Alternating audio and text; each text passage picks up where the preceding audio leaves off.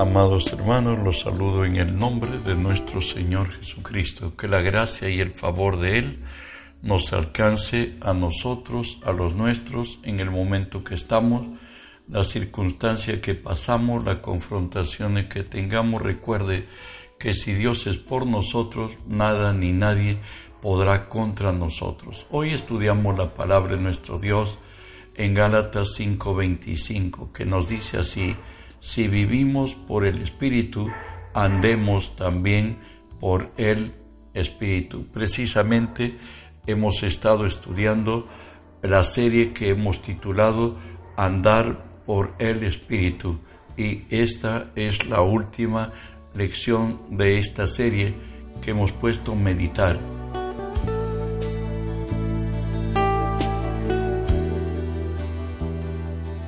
Recordemos que Dios identifica, e identifica al creyente como a oveja de su prado y la particularidad de la oveja al alimentarse rumia lo ingerido, es decir, vuelve a masticar por segunda vez el alimento herbívoro depositado en su estómago, meditar es considerar con detenimiento bajo la guía del Espíritu para comprender a cabalidad lo que Dios es, hace, ha dicho y puede hacer en y a favor de nosotros, para ser bendecidos y para ser de bendición a otros. Así que meditar para el creyente es pensar con profunda atención y o hablar con voz muy baja para apropiarse de las promesas concedidas para tomar lo prometido por Dios. David, él, por la gracia de Dios, lo entendió aún en la ley. Salmo 63, 7 y 8 nos dice de su caminar con Dios. Él dice así, porque ha sido mi socorro y así en la sombra de tus alas me regocijaré. Mi alma está apegada de ti, tu diestra me ha sostenido. El estar bajo esa cubierta de Dios hace decir del mismo David que en el Salmo 36 se expresa, cuán preciosa, oh Dios, es tu misericordia. Por eso los hijos de los hombres se amparan bajo la sombra de tus alas, serán completamente saciados de la grosura de tu casa, y tú los abrevarás de los torrentes de tus delicias, porque contigo está el manantial de la vida. En tu luz veremos luz. Enciende tu misericordia a los que te conocen y tu justicia a los rectos de corazón. Experimentar esta gracia, pues es algo tan glorioso que Salmo 62.1 nos dice así, en Dios solamente está callada mi alma, de Él viene mi salvación. Solo por Dios en silencio mi alma espera, de Él viene mi salvación, lo dice otra versión de la Biblia. Isaías 40:31 lo dice sí también, pero los que esperan a Jehová tendrán nuevas fuerzas, levantarán alas como las águilas, correrán y no se cansarán, caminarán y no se fatigarán. ¿Sabes? De manera práctica para explicar cómo meditar es esta, disculpa, es una de ellas. Es la actitud del creyente de tomar para sí lo provisto por Dios para todo momento y circunstancia. Esto consiste en pensar creativamente en lo provisto de Dios, imaginarlo, posesionarse por fe en lo prometido, es decir, poseer en nuestro espíritu las promesas concedidas por Dios como lo deja decir claramente Marcos 11, 24. Por tanto, os digo que todo lo que pidiereis orando, creed que lo recibiréis y os vendrá. Alguien tituló esto y con razón mucha, tenemos que embarazarnos de fe, tenemos que poseerlo en nuestro espíritu. Y si en nuestro espíritu somos sanos, somos fuertes, somos libres, pues eso lo veremos. Pero mientras que nosotros creamos que ya será a futuro, no, lo tengo que tener hoy, lo dará a luz Dios en el momento que Él lo determine. De ahí que decía el salmista en el Salmo 143 del 5 al 10, me acordé de los días antiguos, meditaba en todas tus obras, reflexionaba en las obras de tus manos, extendí mis manos a ti, mi alma, como la tierra sedienta. Respóndeme pronto, oh Jehová, porque desmaya mi espíritu. No escondas de mí tu rostro, no venga a ser semejante a los que descienden a la sepultura. Hazme oír por la mañana tu misericordia, porque en ti he confiado. Hazme saber el camino por donde ande, porque a ti he elevado mi alma. Líbrame de mis enemigos, oh Jehová, en ti me refugio. Enséñame a hacer tu voluntad, porque tú eres mi Dios. Tu buen espíritu me guíe a tierra de rectitud.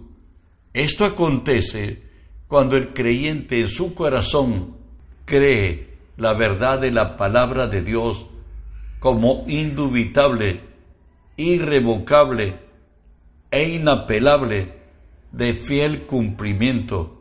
Bueno, pues, Él mira, nosotros miramos sobre nuestras circunstancias, como nos lo dice según de Corintios 4, 18, no mirando nosotros las cosas que se ven, sino las que no se ven, pues las cosas que se ven son temporales, pero las que no se ven son eternas. ¿Sabes qué? Para llegar a ser transformado en otro hombre, en un hombre espiritual, necesitamos renovar el espíritu de nuestra mente para que podamos conocer la buena voluntad de Dios agradable y perfecta, como lo declara Romanos 12:12. 12. No os conforméis a este siglo, sino transformaos por medio de la renovación de vuestro entendimiento, para que comprobéis cuál sea la buena voluntad de Dios agradable y perfecta Ahí que el Salmo 104, 34 dice, dulce será mi meditación en él, yo me regocijaré en Jehová. ¿Tú has meditado que eres una nueva criatura? ¿Tú has meditado en Cristo que ya eres sano de tu dolor, de tu quebranto? ¿Has podido verlo en el cuerpo de Jesús, tu mal? ¿Y has podido ver que fue transferido todo tu dolor y tus limitaciones al cuerpo de Jesús y que de allí te fue transferido a ti su gracia, su compasión, su misericordia, la sanidad, la libertad. Todo eso viene cuando meditamos. Aleluya, como nos dice, dulce será mi meditación en Él. Yo me regocijaré en Jehová. Aún en medio de la opresión podemos decir, lo siguiente. David decía en Salmo 3, 2 y 3, muchos son los que dicen de mí, no hay para él salvación en Dios, mas tú, Jehová, eres escudo alrededor de mí, mi gloria, el que levanta mi cabeza.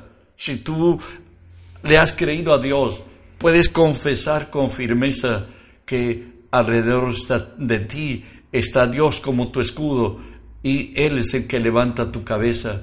De ahí el Salmo 145 nos dice de en la hermosura de la gloria de tu magnificencia y en tus hechos maravillosos meditaré, otra pensaré, me introduciré en ellos. Del poder de tus hechos estupendos hablarán los hombres, y yo publicaré tu grandeza. Proclamarán la memoria de tu inmensa bondad y cantarán tu justicia. Salmo 143 lo dice para aquellos que han alcanzado madurez frente a su problema, encaran así diciéndole delante de Dios, a Dios mismo, por tu nombre, oh Jehová, me vivificarás por tu justicia sacarás mi alma de angustia, por tu misericordia disiparás a mis enemigos y destruirás a todos los adversarios de mi alma, porque yo soy tu siervo. Aun frente a circunstancias extremas, Dios nos levanta nuestra cabeza. ¿Sabe qué? Meditar es imaginar, es ver en nuestro espíritu la promesa de Dios realizada y los beneficios de su gracia alcanzada. Hoy tenemos al adolescente frente a una máquina de matar, a David frente a Goliat.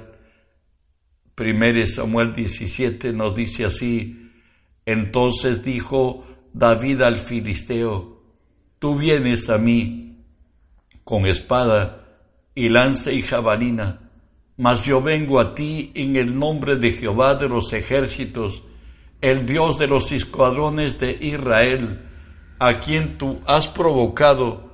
Jehová te entregará hoy en mi mano, y yo te venceré, y te cortaré la cabeza, y daré hoy los cuerpos de los filisteos a las aves del cielo y a las bestias de la tierra, y toda la tierra sabrá que hay Dios en Israel, y sabrá toda la congregación que Jehová nos salva con espada y con lanza, porque de Jehová es la batalla, y Él os entregará en nuestras manos, sin tener espada en su mano, con una honda y una piedra de que encontró en el torrente David lo tomó y con ello una sola lo trajo abajo y con su propia arma con que venía necesariamente a, David a determinarlo en pedazos, hoy él era muerto y con su propia espada era determinado para siempre. David por ello decía de nuestro Dios en el Salmo 27, Jehová es mi luz y mi salvación. ¿De quién temeré? Jehová es la fortaleza de mi vida. ¿De quién he de atemorizarme? Cuando se juntaron contra mí los malignos, mis angustiadores y mis enemigos, para comer mis carnes, ellos tropezaron y cayeron. Aunque un ejército acampe contra mí, no temerá mi corazón, aunque contra mí se levante guerra yo estaré confiado. ¿Sabes el resultado de vivir bajo el amparo divino? Afirma nuestra confesión y dice, Salmo 118, por cierto, mi fortaleza y mi cántico es y Él me ha sido por salvación, voz de júbilo y de salvación hay en la tienda de los justos. La diestra de Jehová hace proezas, la diestra de Jehová es sublime, la diestra de Jehová hace valentías. ¿Sabe que meditar es engrandecer el sueño de Dios a través de una imaginación creativa? Hoy tenemos a David en 1 Samuel 17, cuando él está frente al rey de Israel, a Saúl, y David, el adolescente, es llevado frente a Saúl y dice así, Dijo Saúl a David, no podrás tú ir contra aquel filisteo para pelear con él, porque tú eres muchacho y él un hombre de guerra desde su juventud. David respondió a Saúl, tu siervo era pastor de las ovejas de su padre. Y cuando venía un león o un oso, tomaba algún cordero de la manada, yo salía tras él y lo hería y lo libraba de su boca, y si se levantaba contra mí, yo le echaba mano de la, de la quijada y lo hería y lo mataba, fuese león o fuese oso, tu siervo lo mataba, y este filisteo incircunciso será como uno de ellos, porque ha provocado al ejército del Dios viviente. Hoy David está ejecutando en su fe al filisteo. Así lo dice Primera de Samuel 17, 47 al 50. David está desafiándole al hijo del diablo y le dice, sabrá toda la congregación que Jehová no salva con espada y con lanza, porque de Jehová es la batalla. Él los entregará en nuestras manos. Y aconteció que cuando el filisteo se levantó a echar a andar para ir al encuentro de David, David se dio prisa y corrió a la línea de batalla contra el filisteo, y metiendo David su mano en la bolsa, tomó allí una piedra y la tiró con la honda e hirió al filisteo en la frente, y la piedra quedó clavada en la, en la frente y cayó sobre su rostro en tierra. Así venció David al filisteo con honda y piedra, e hirió al filisteo y lo mató sin tener espada en su mano, pues Dios es grande. El meditar en su palabra nos trae bendición de su gracia. Hoy también tenemos aquella mujer que tenía flujo de sangre, que había perdido, habían perdido todos sus bienes con su marido por causa de la enfermedad, pero hoy tiene ella una bendición de, de gracia que libertaría para siempre su vida. Cuando yo de Jesús, ella no se creyó merecedora de que Jesús lo asistiera directamente a ella, sino ella dice así, Marcos 5, 27 al 34, cuando yo hablar de Jesús, vino por detrás entre la multitud y tocó su manto, porque decía, si tocare tan solamente su manto seré salva. Enseguida la sangre, la fuente de su sangre se secó y sintió en el cuerpo que estaba sana de aquel azote. Luego Jesús, conociendo en sí mismo el poder que había salido de él, Volviéndose a la multitud, dijo, ¿quién ha tocado mis vestidos? Y sus discípulos le dijeron, ¿ves? Que la multitud te aprieta y dices, ¿quién me ha tocado? Pero él miraba alrededor para ver quién había hecho esto. Entonces la mujer, temiendo y temblando, sabiendo lo que en ella había sido hecho, vino y se postró delante de él y le dijo toda la verdad. Y él le dijo, hija, tu fe te ha hecho salva, ve en paz y queda sana de tu azote. El meditar en el gran poder de nuestro Dios traerá solución a nuestros problemas y conflictos. Hoy también tenemos finalmente al centurión. Este hombre había ido a buscar a Jesús para que fuese a su casa para sanar a un enfermo, muy enfermo, su servidor. Busqué, leemos Mateo 8 a partir del 5. Entrando Jesús a en Capernaum, vino a él un centurión rogándole y diciendo, Señor, mi criado está postrado en casa, paralítico, gravemente atormentado. Y Jesús le dijo, yo iré y le sanaré. Respondiendo el centurión dijo, Señor, no soy digno de que entres bajo mi techo.